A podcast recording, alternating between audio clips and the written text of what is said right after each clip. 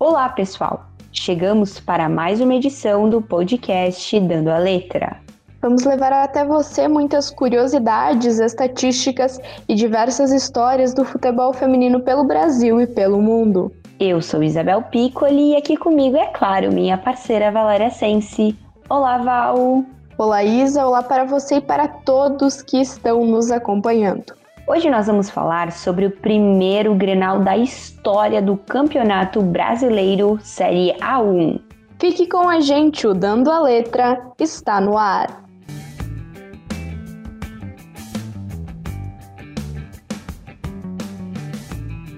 Rivalidade, capaz de mover as pessoas, é uma injeção de emoção.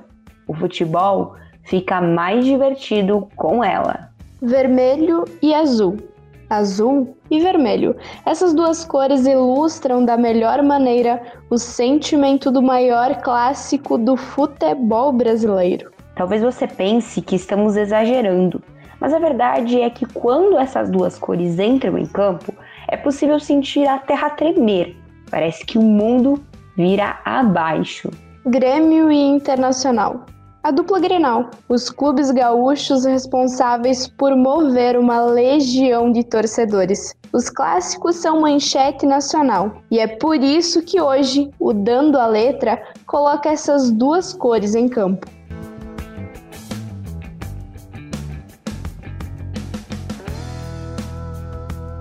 Ontem, quinta-feira, dia 24 de setembro de 2020, dia histórico para o futebol feminino. Tivemos o primeiro clássico Grenal da história do Campeonato Brasileiro de Futebol Feminino Série A1. Dentro das quatro linhas, quem levou a melhor foi o Internacional, que, mesmo sendo visitante, venceu a equipe do Grêmio pelo placar de 1 a 0. O gol foi marcado pela Rafa Travalão, ainda na primeira etapa. E em entrevista no final da partida, Isa, a Rafa ela falou sobre a emoção de ter acabado de chegar no Inter e de já ter marcado o seu gol. Todo mundo falava dessa sensação de jogar um Grenal, realmente é diferente de tudo que eu já vivi na minha carreira. Fico muito feliz, é, acho que marcar um gol assim ainda não caiu minha ficha, mas é, eu sei que vai cair nos próximos dias. Eu estou muito feliz, eu acho que vem coroando um trabalho uma volta, eu voltei dos Emirados, eu queria vir para um alto rendimento no Brasil, onde o campeonato estava muito forte. Então fico muito feliz de ter feito esse gol, de ter ajudado o Inter com essa vitória.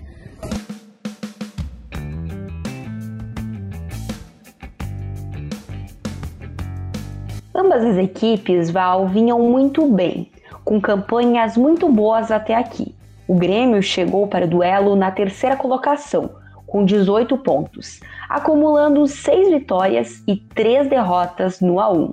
Já o Inter, que também começou o jogo com os mesmos 18 pontos do seu rival, porém na quarta posição devido aos critérios de desempate. As gurias coloradas elas obtiveram cinco vitórias, três empates e apenas uma derrota no torneio nacional.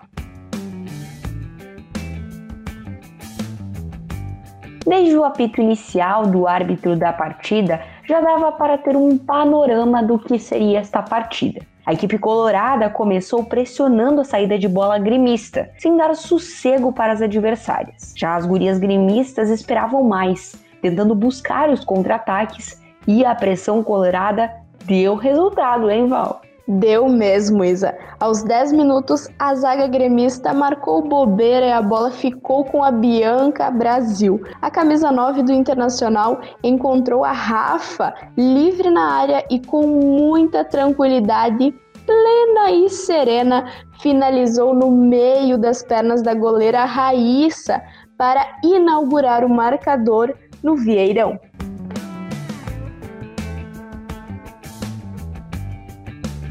Inter não recuou, Val, seguiu atacando, focado em ampliar o placar. O Grêmio também não desistiu, Isa. Fez alterações, ficou mais ofensivo, mas não conseguiu colocar a bola no barbante. E ao final do jogo, a treinadora das gurias gremistas, a Patrícia Guzmão, ela falou sobre a partida e sobre as estratégias usadas durante o jogo. O primeiro tempo a gente pecou um pouco né, na parte da, da marcação, a gente foi envolvido, deixou o adversário nos envolver, sofremos o gol. A gente tentou posicionar mais uma jogadora por dentro para ver se a gente conseguia ganhar um pouco mais no setor de meio de campo. E aí no segundo tempo a gente veio com uma proposta né, de mudar um pouquinho é, as peças com jogadoras com, com um pouco mais de velocidade, um pouco mais leves, para a gente conseguir acionar mais né, essas jogadoras no setor ofensivo. É, a gente conseguiu ter mais a posse de bola, é, porém faltou um pouco de criatividade, faltou um pouco de atitude, né, de postura da nossa equipe, e aí a gente não conseguiu reverter o placar. Final do jogo com vitória colorada, mas quem ganhou mesmo foi o futebol, que anotou mais uma marca importantíssima nas páginas da sua história. Isa, conta para mim, para os nossos queridos ouvintes, quais os próximos confrontos da dupla Grenal pelo Brasileirão A1. Claro, Val, eu conto sim. No próximo domingo, dia 27, o Internacional recebe o Cruzeiro às três da tarde no Sesc Campestre, em Porto Alegre. Já o Grêmio retorna a campo no dia seguinte para encarar o Flamengo no Rio de Janeiro a partir das 7 horas da noite. E assim nós chegamos ao fim de mais um Dando a Letra.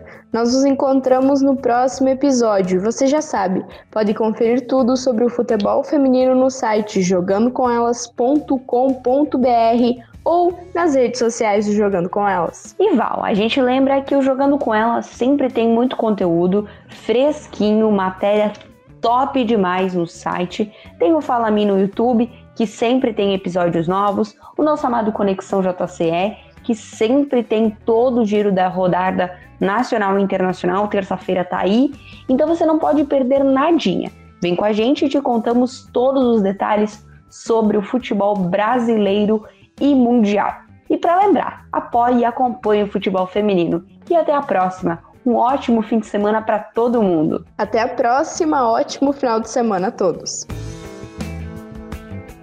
As informações utilizadas para a produção do podcast Dando a Letra pertencem ao site Jogando com Elas, Gaúcha ZH e Rádio Grenal. As sonoras utilizadas no Dando a Letra de hoje pertencem ao Twitter das Gurias Coloradas e à TV Grêmio.